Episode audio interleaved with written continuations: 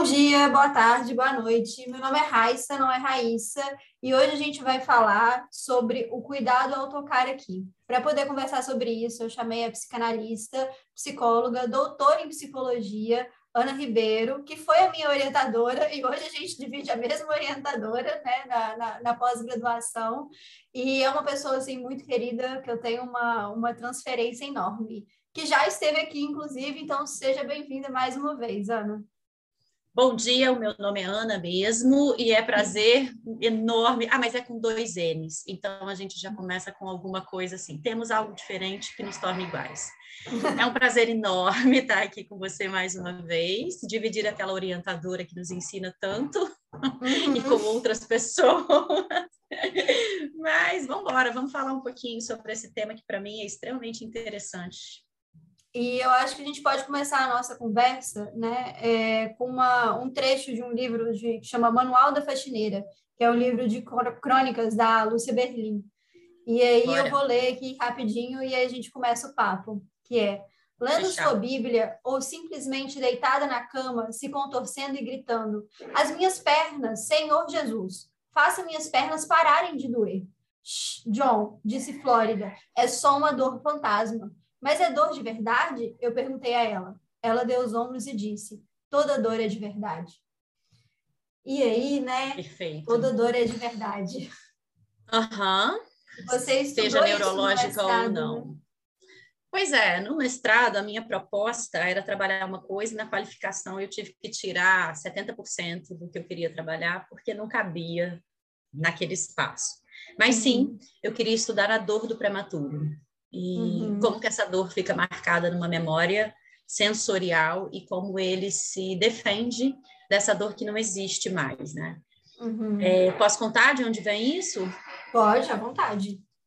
Então vamos lá. Eu sou enlouquecida por bebês, né? Sou enlouquecida por estudar bebês e trabalhando com prematuro, que prematuro é uma paixãozinha assim Ainda bem que eu já tive filhos e não tive que passar pela experiência da prematuridade, porque uma vez a minha mãe, eu trabalhava com bebê síndrome de Down na faculdade.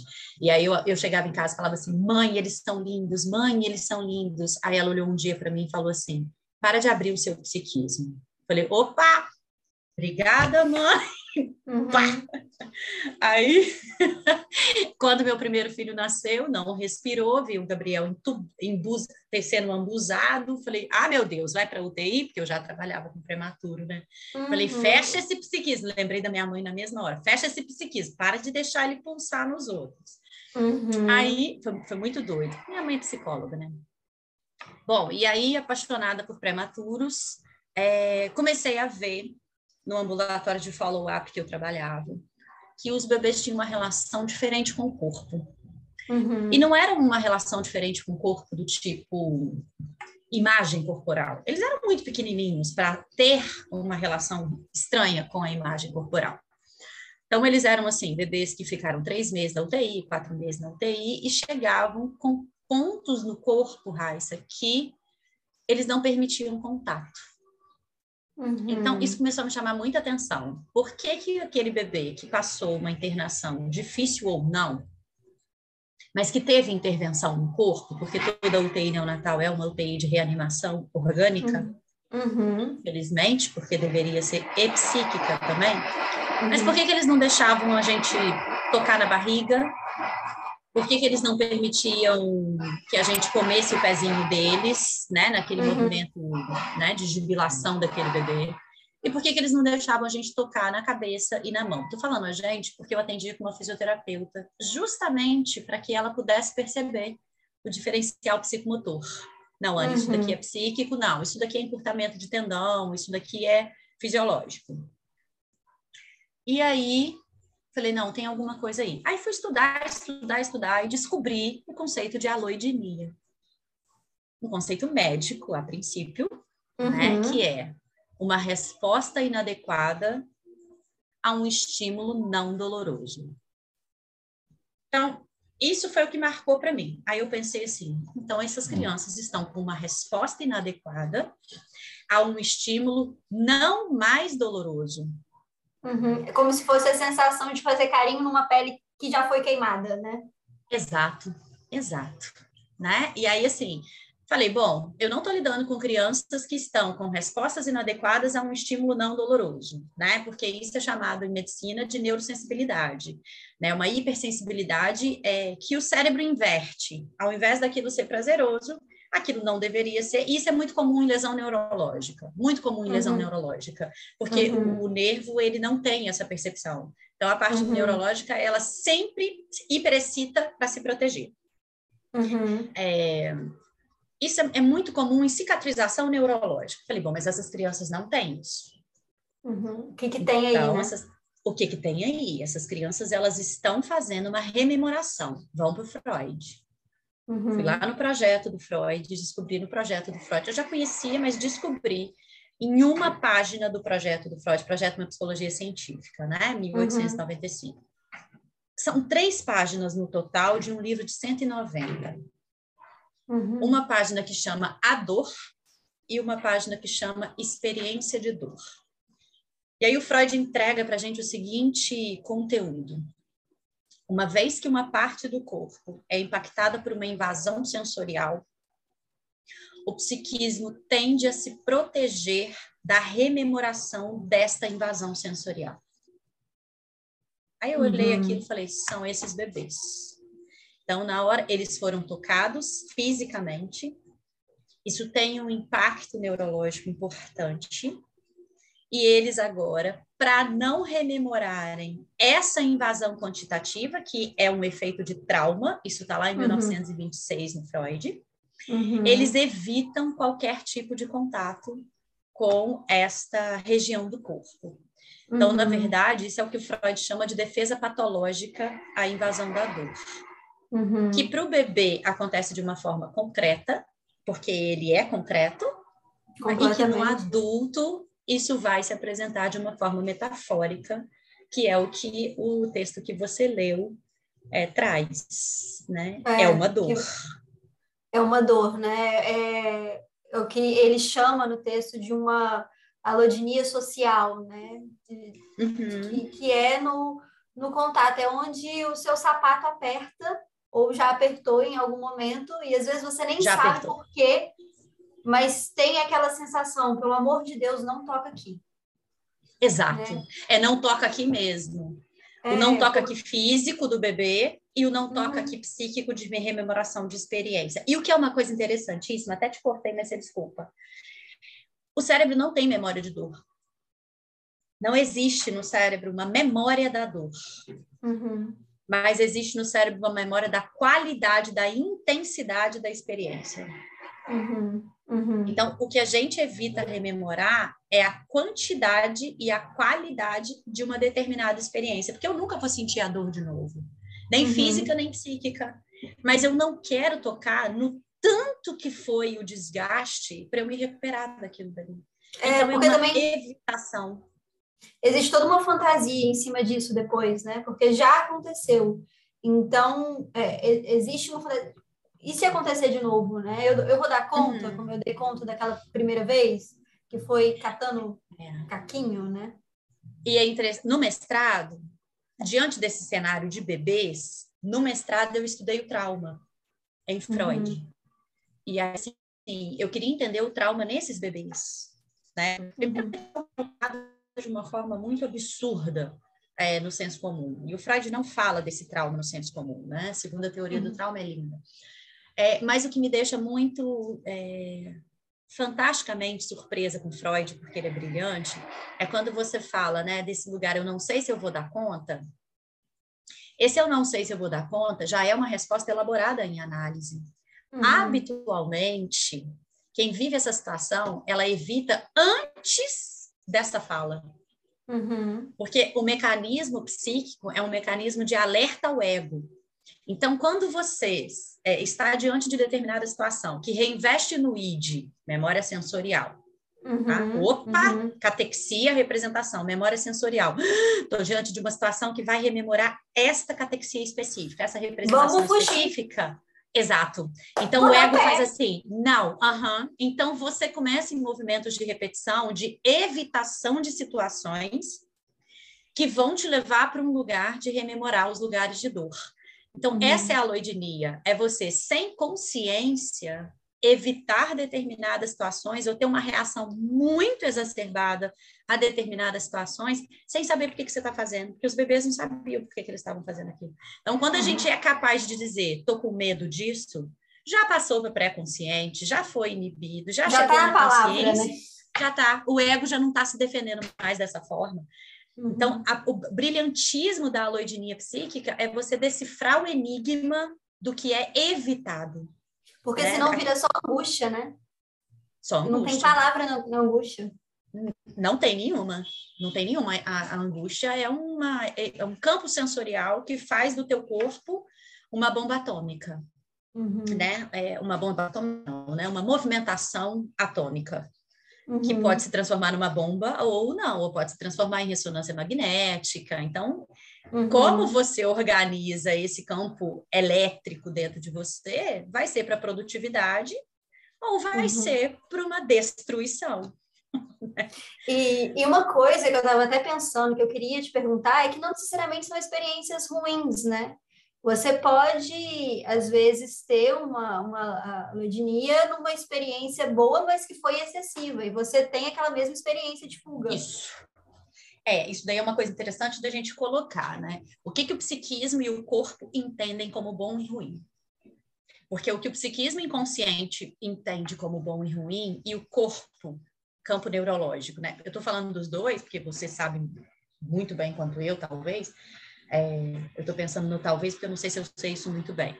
Mas que corpo e psiquismo estão colados. Né? Isso uhum. daí é a minha uhum. militância da psicanálise. Psiquismo e Nossa, corpo estão colados. Com certeza. E existe como? corpo, sim. Existe. E a gente. E não só na histeria. Que... Não. Não só na histeria. Existe o corpo, corpo todas as formas de representação psíquica. O corpo, ele, ele é, existe um biológico, né? Se falar que não existe uma biologia da coisa, você está negando o que o próprio Freud estava falando, que ele estava lá dentro da neurose obsessiva dele toda hora falando. Assim, olha, estou é. metapsicologicamente explicando, mas existe um corpo aqui. É no corpo.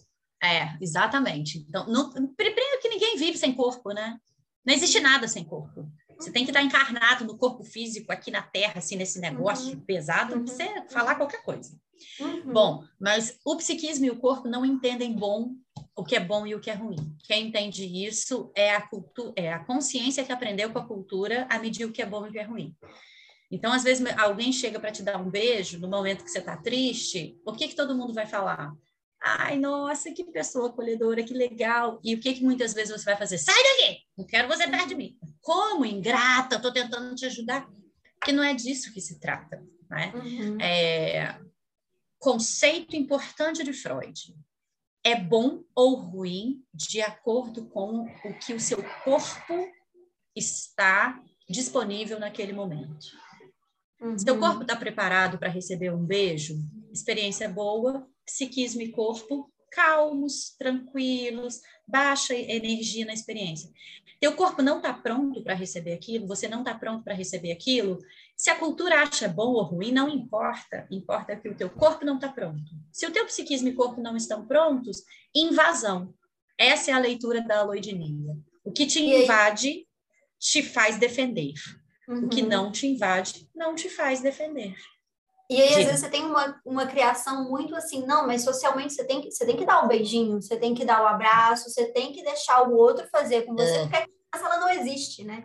Isso é, é, a criança ela não é um sujeito. Eu acho, assim, é incrível como a, a, sociedade lida como se a criança não fosse um sujeito. Então, os cuidadores vão lá e falam, mas tem que fazer assim. E a criança sofre mais ainda. Né? Invadida o tempo inteiro. Se as pessoas pudessem ver minha cara agora, saberiam, né, como que eu tô. Uhum. Mas assim, a, a, vamos voltar ao prematuro, para depois a gente pensar isso nas derivações da vida posterior. É, até mais ou menos a década de 90, acreditava-se que o prematuro não sentia dor. Uhum. Oi? Como assim? E quem já viveu a experiência de UTI neonatal sabe que é muito doloroso qualquer procedimento.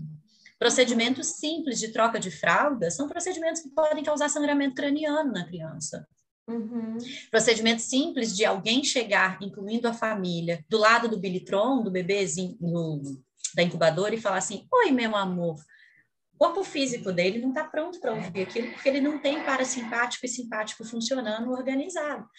Às vezes, só dessa, dessa sensorialidade acústica, o corpo dele não sabe se defender, porque a gente tampa o ouvido, a gente modula a voz, a gente manda o outro calar a boca. O bebê não sabe fazer isso. É, o bebê não sabe fazer isso. O que, que acontece? Uma descarga adrenérgica absurda de suprarrenal, uma descarga de corticóide, uma descarga louca que deixa ele desorganizado. Isso acontece também com. Bom, então, nessa situação repetida de invasões no corpo, os registros que esse prematuro tem são registros de preciso me defender. Como ele não sabe o que é interno e o que é externo, porque ele é um bebê muito pequeno, ele vai se defender de tudo. Uhum. Então, vamos pensar nessa criança posteriormente. Quando ela começar a ter borda corporal, aquilo que incomoda, ela vai se defender. Então, peguei crianças com muita dificuldade de engatinhar, porque o processo anterior ao engatinhar é o arrastar, e o arrastar precisa dela de barriga para baixo. Quando ela fica de barriga para baixo, catéter umbilical, que ela fica tempos, rememora, o que, que ela faz? Evita, ao evitar, ela tem um engatinhar que já não é da qualidade interessante para o desenvolvimento é, ocular dela, como é que chama? O desenvolvimento que o Bender faz. Vou lembrar daqui a pouco. Crianças com, andando no, na ponta dos pés, porque o calcanhar é extremamente furado, porque é um uhum. lugar de fácil acesso para fazer testes de glicemia, teste de pezinho, teste disso, teste daquilo. Visomotor, lembrei. É, então, assim, crianças na ponta do pé sem é, alterações de tendão. Por quê? Uhum. Porque ela não pode correr o risco de colocar o calcanhar no chão. Né? Eu peguei uma menininha com um ano e um mês, a gente acompanhava ela direto, que ela tinha a mão esquerda, ela ficava, ela não, não sabia, era como se fosse membro fantasma ao inverso. Existia, uhum. mas ela não suportava. Então, ela fazia tudo com a mão direita, ela brincava com a mão direita, ela fazia tudo. Mão esquerda não era uma, algo que fazia parte da borda corporal dela. E ela sofreu muito, ela ficou oito meses na UTI. Então, uhum. foi assim, e a gente sabe da pulsão venosa na cabecinha, né? Acesso venoso, né? Pulsão, acesso venoso. E aí, assim, só para ninguém se assustar, existem técnicas também vindas do Freud para a gente remodelar essa quantidade de energia e achar um escoamento, né? Então, uhum. meu trabalho na UTI, né, na, na pós-UTI, era todo nesse sentido. Vamos remodelar os campos de catexia, apesar desse termo ser da análise do comportamento, mas é, vamos alterar a economia psíquica dessa criança, vamos intervir na economia psíquica dessa criança para ela, ela dê outro significado, né? Exato, para que ela dê significado, né? É, é. Para que ela dê. Para que ela consiga pelo menos dizer sobre isso, né? Que ela fique o é. resto da vida reclamando, é, é o, não está é. mais só no corpo, né? Porque vai ficar marca, o resto da vida tem marca. Tudo Como ela marca. faz tudo e não tem como sair. O que as pessoas às vezes acham em psicanálise, né? Ah, é, se eu fizer análise, eu nunca mais vou ter problemas com isso. Vai depender ser, né? Mas se você fizer análise, talvez você saiba dar outro sentido para isso. Ah, mas isso não vai mais existir no meu psiquismo? Vai. Claro que vai. vai e vai continuar incomodando, porque a angústia faz parte. Vai. É, mas você vai fazer outra coisa. Então, lá no adulto, a loidemia, vivi uma experiência de invasão, eu vou me defender de qualquer outra experiência que passe perto dessa invasão. Uhum. Então, fui uhum. invadido no corpo, se o outro começar a me dar ordem, acabou. Acabou. Não me dá ordem que você está me invadindo. Se outro começar uhum. a decidir o que, que eu vou comer, acabou. Não faz isso comigo porque não é assim. Então, você começa a se defender de situações não dolorosas. Uhum. Né? Alguém Mas te abraça. em algum momento doeram, né? E aí ah, é, é, o que, é o que a gente volta lá no início daquele trecho. Toda dor é real. E tem uma frase da, da Vera Iaconelli, eu sou apaixonada por aquela mulher. Também. E, Ai, meu é, Deus. Ela pega, perguntam para ela, assim, mas você acredita em fibromialgia? Porque a fibromialgia, né, tem toda uma relação com a histeria hoje em dia. Ela responde assim, eu acredito em dor. Isso. E é isso, né? Não importa se a dor ela está no campo da fantasia, se ela está no campo do corpo, do real, ela está ali né? Uhum. E se falam assim, olha, meu sapato está pegando aí, não, não dá. Esse ponto aqui, você, por favor, toma cuidado. Não é para uhum. desmerecer, mas, ai, uma frescura, por que, que ele lida desse jeito, uhum. né? Porra, tá, se ele falou, se a pessoa falou que tá doendo, uhum. tá doendo. Né? E, e assim, é, a dor, ela não necessariamente vem como dor. Porque se a gente uhum. pegar a fibromialgia, ela tem uma queixa de dor. Se a gente uhum. pegar a enxaqueca, que também não tem constituição é, fisiopatológica, não sei se é importante ou não dizer isso, né? Mas é, o que é fisiopatológico é aquilo que tem marcador no corpo. Então, se tem marcador uhum. no corpo, as pessoas acreditam. Se não tem marcador no corpo, as pessoas não acreditam, né? Uhum. As pessoas têm religião, mas são céticas para o corpo. Eu acho fantástico, né? Uhum. É, é uma religião, defesa, né? eu acredito numa coisa que é que, que me acolhe e tal, mas se não tiver marcado no corpo, eu não acredito. É uma incoerência absurda, né? Mas vamos lá. Uhum. Então, assim, existe dor que é comprovada e existe dor que não é comprovada. No corpo, na fisiopatologia, mas toda dor é dor, assim como ela falou. Uhum. uhum. É, e toda dor tem que ser tratada. E aí a gente vai achar os mecanismos de tratamento, né? É, uma bactéria tratada com antibiótico é, um marcador fisiopatológico neurológico de dor, uma hiperexcitabilidade, é tratada com dessensibilização neuropatológica. Uma uhum. dor que não tem localização é tratada com análise. Qual a dificuldade?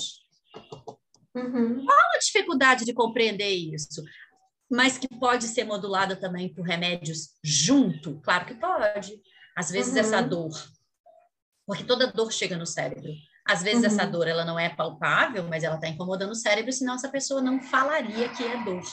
Uhum. Porque ela uhum. tem que ter um código de reconhecimento neurológico. Então, você pode modular a excitabilidade de reconhecimento dessa dor para fazer com que essa pessoa consiga, em análise, produzir um símbolo para essa dor. Uhum. Mas, vou chamar a atenção para uma coisa para a gente conversar um pouquinho aqui, que é o seguinte: e a dor que não é reconhecida como dor? Por exemplo, odeio cafuné. Uhum. É uma dor ao toque, mas que vai aparecer. Não consigo, não, eu, eu detesto que mexam no meu cabelo. E uma dor que aparece como não gosto de abraço. É uma dor. É.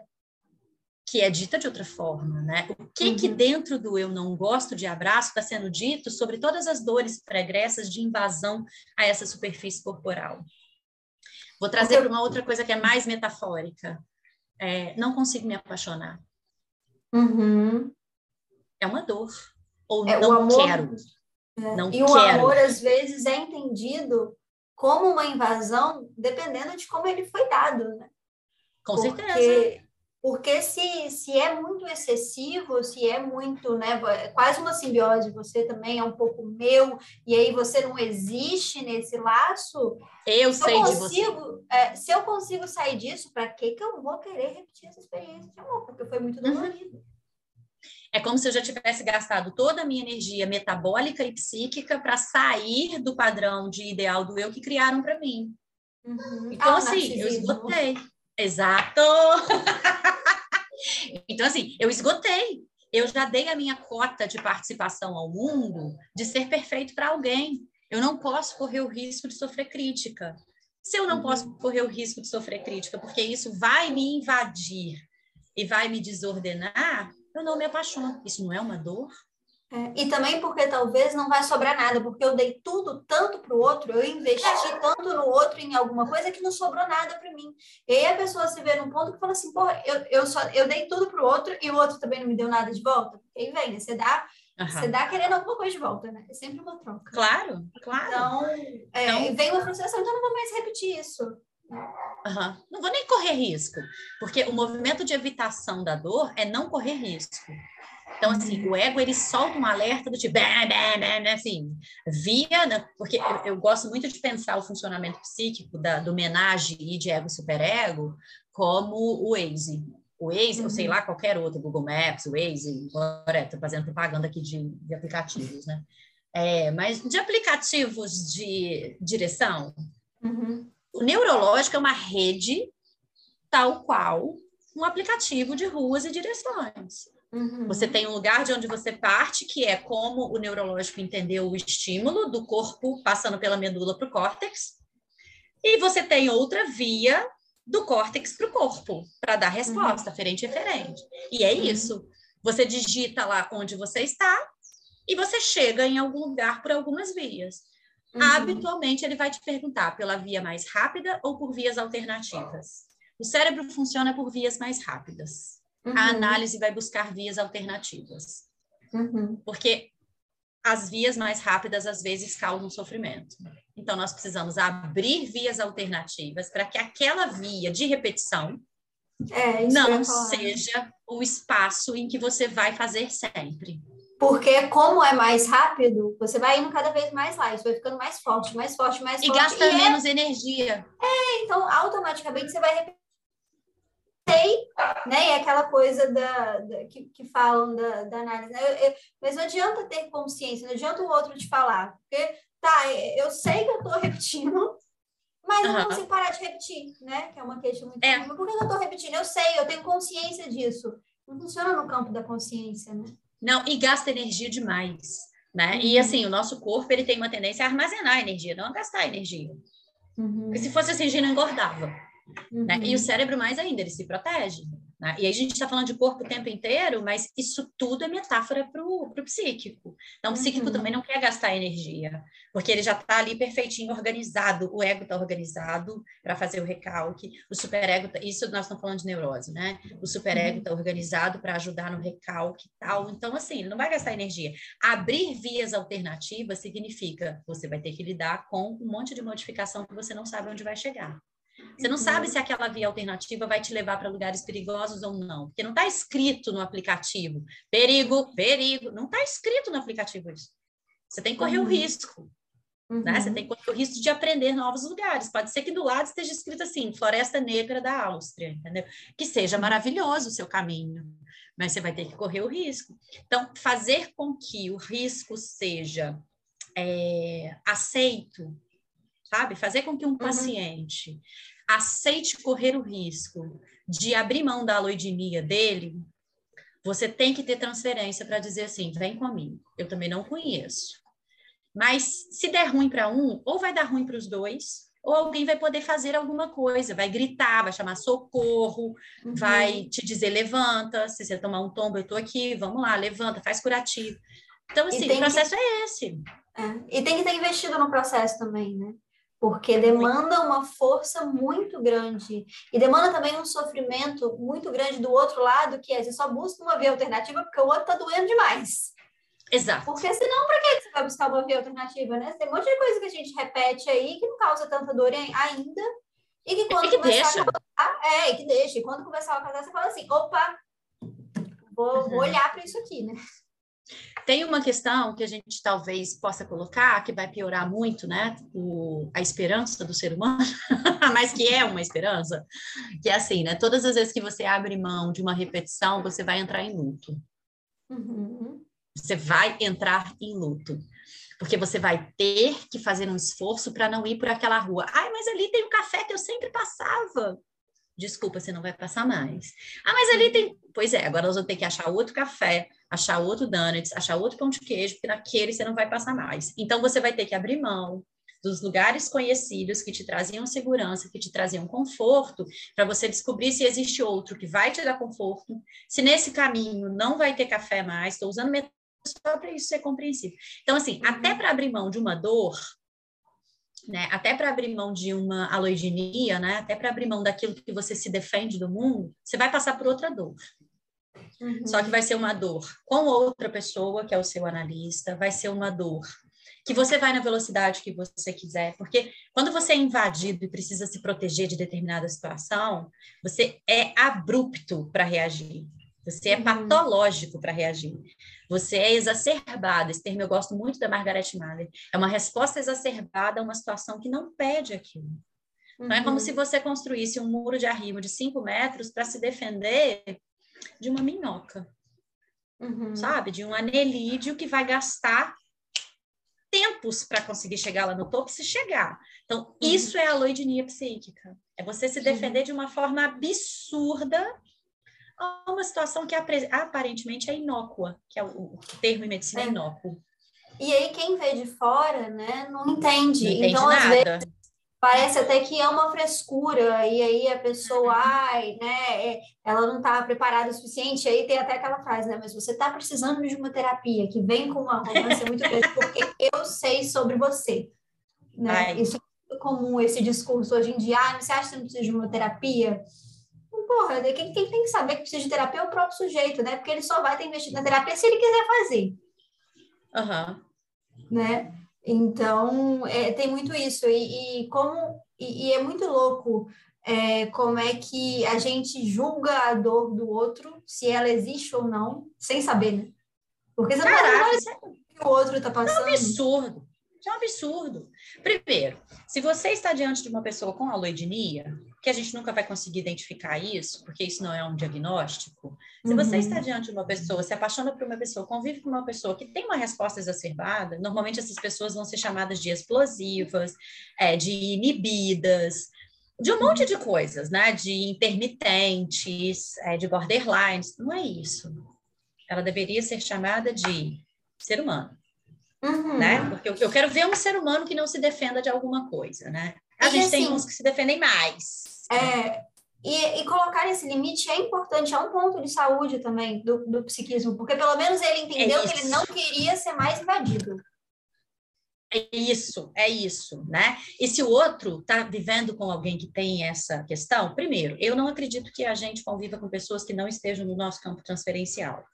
Então, uhum. assim, de certa forma, eu pedi para estar com alguém que me apresenta esse sintoma, porque tem algo também para eu resolver que é, se eu, eu, eu sou o invasor, então, a partir do momento que o outro vem com uma defesa patológica à invasão, eu vou ter que dar conta também do meu controle sobre o outro.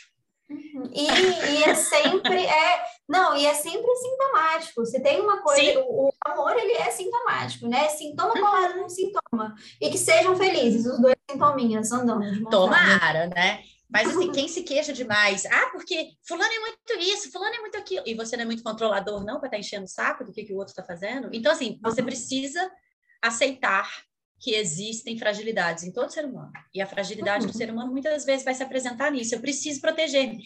Eu gosto muito do termo automaternagem. Uhum. Já me ouviu falar desse termo diversas vezes. Uhum. Essa defesa é uma automaternagem. Mas é uma uhum. automaternagem muito, muito super protetora. A automaternagem é da pessoa com ela mesma, a maneira como ela uhum. cuida das dores dela. Uhum. A aloidinia psíquica é uma automaternagem super protetora. Então, assim, quando a gente tem uma automaternagem super protetora, ou quando a gente tem uma maternagem super protetora, a gente tem que trabalhar no caminho de entender por que é que você está precisando proteger tanto aquilo dali né? Uhum. Porque aquilo é muito precioso para a pessoa. Então não adianta você ficar criticando, porque aquilo é precioso para a pessoa, né? uhum. né? Aquilo porque ela é teve... algo que ela precisa cuidar. E ela teve que lutar muito para chegar nesse ponto também, né? Nossa né? Porque exige um esforço muito grande para poder. E se ela não nesse... fizer isso, ela entra em colapso e falência. Uhum em colapsos e falências que são inclusive perigosos, porque uhum. ela vai ter que retornar a núcleos muito primitivos. Então não enche o saco da resposta. A pessoa é quem tem que buscar um caminho alternativo para chegar em outro lugar.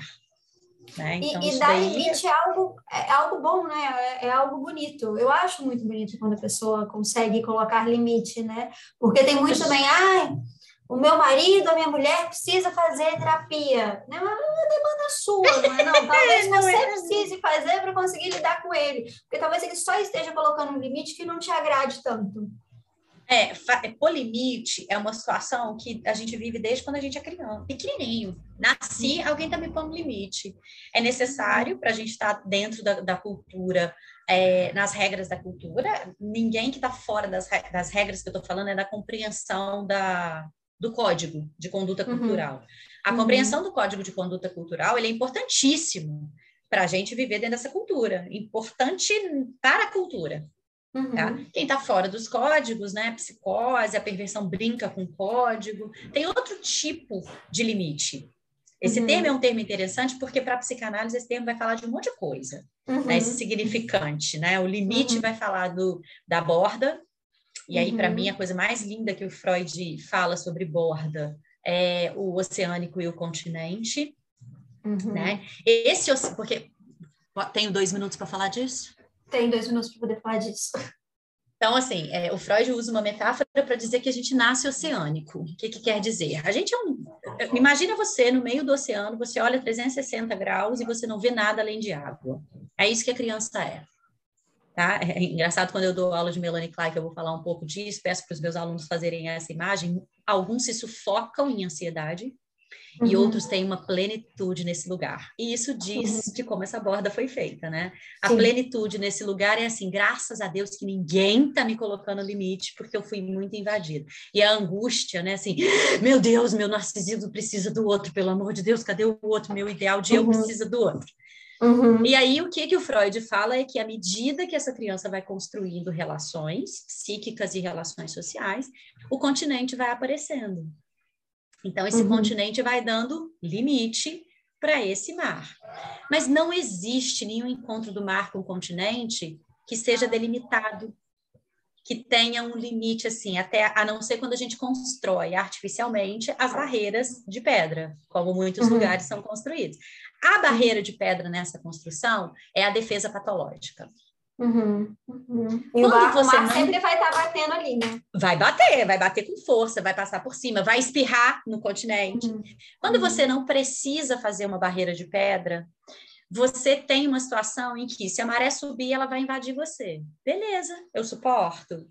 Eu suporto porque eu sei que daqui a pouco essa maré desce? Suporto. Uhum. Beleza, então eu, eu, me permito ser invadido pelo outro um pouquinho. Depois, essa maré vai descer. E ela vai descer, às vezes, um tanto que ela vai ficar longe. Você vai estar no, no, na areia, olhando a maré, e ela está lá longe. Eu uhum. suporto viver sem o outro um pouquinho? Quanto que eu suporto viver sem o outro? Uhum. Esse movimento da maré com a, com a areia é o que a gente vive o tempo inteiro. Quanto do outro eu suporto que entre? Quanto do outro eu suporto que vá. Né? E, então, e coisa... essa é a construção narcísica. Uhum. E é uma coisa que só você pode dizer. Né? Ah, com tem muito, é, tem muito assim, é, ai, diga, o, o, limite é você que vai impor, o quanto você aguenta é você que vai impor, não tem nenhum outro, nenhum analista, nenhum psiquiatra, ninguém vai poder é. dizer, ah, você deve parar aqui.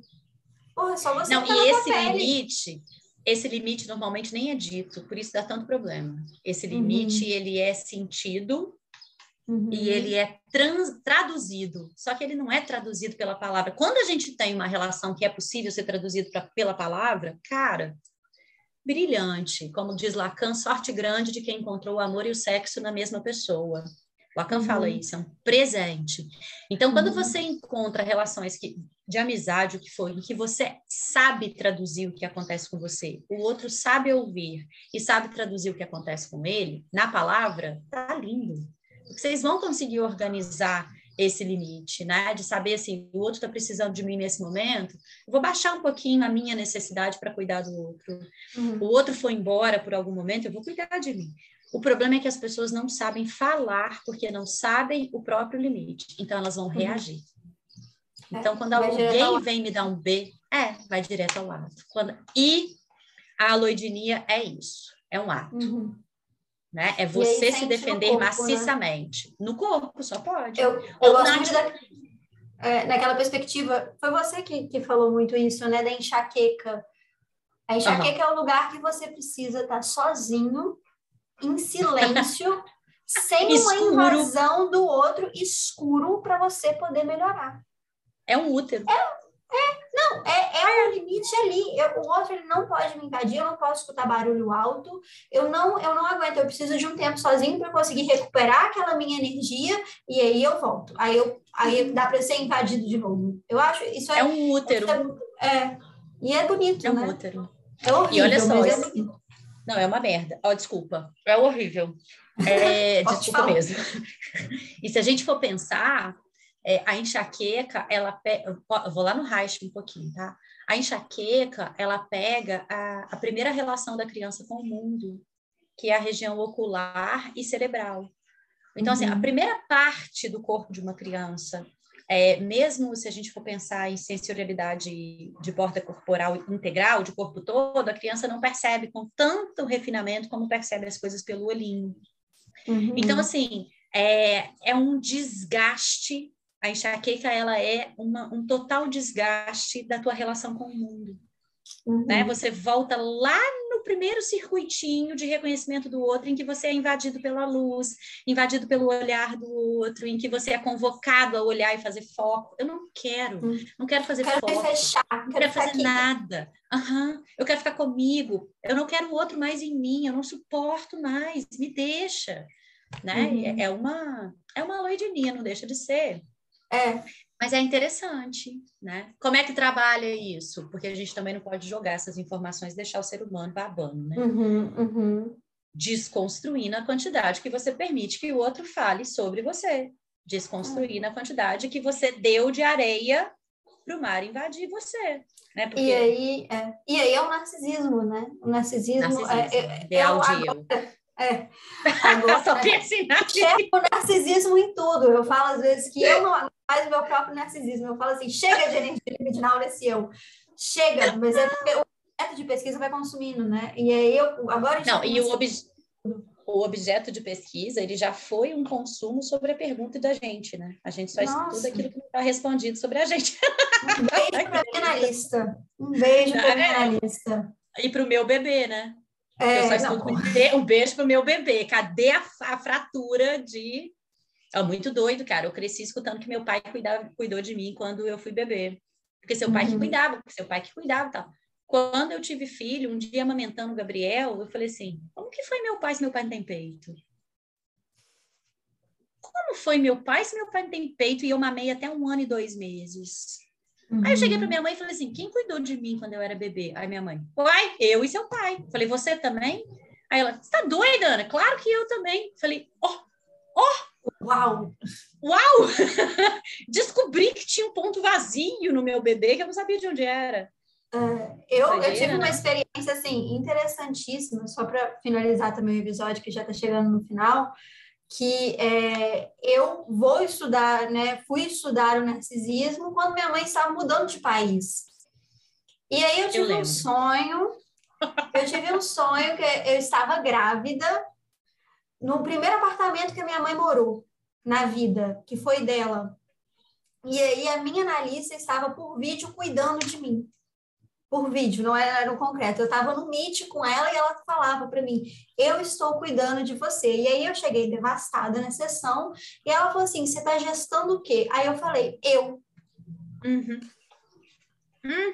E aí, né, a gata regredidíssima estudando narcisismo, você vê que tudo está conectado, né? Ninguém vai estudar nada à toa, ninguém ah, escolhe não. as escolhas, e é um ponto que dói também, né? Porque se constituir, e aí, né, é um Nossa. grande lado.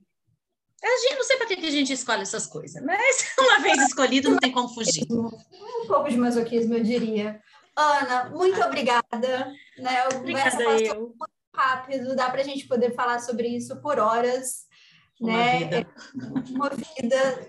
Esteja convidada novamente, você é muito foda, eu gosto muito de aprender com você. E foi você que me apresentou a psicanálise de um jeito que eu gosto de enxergar a psicanálise, que é algo que, que eu vou levar para o resto da minha vida. Que bom, obrigada. Eu acho a psicanálise mais palpável do que fazem dela. Eu acho ela bem mais possível do que muitas coisas que a gente escuta dela, né? Eu uhum. fico muito feliz, acho lindo ver o seu caminho, ver a sua trilha, ver seu crescimento, desenvolvimento, amadurecimento e pancadas em análise. São bem-vindas. São, a gente precisa delas. então é isso, pessoal. Obrigada.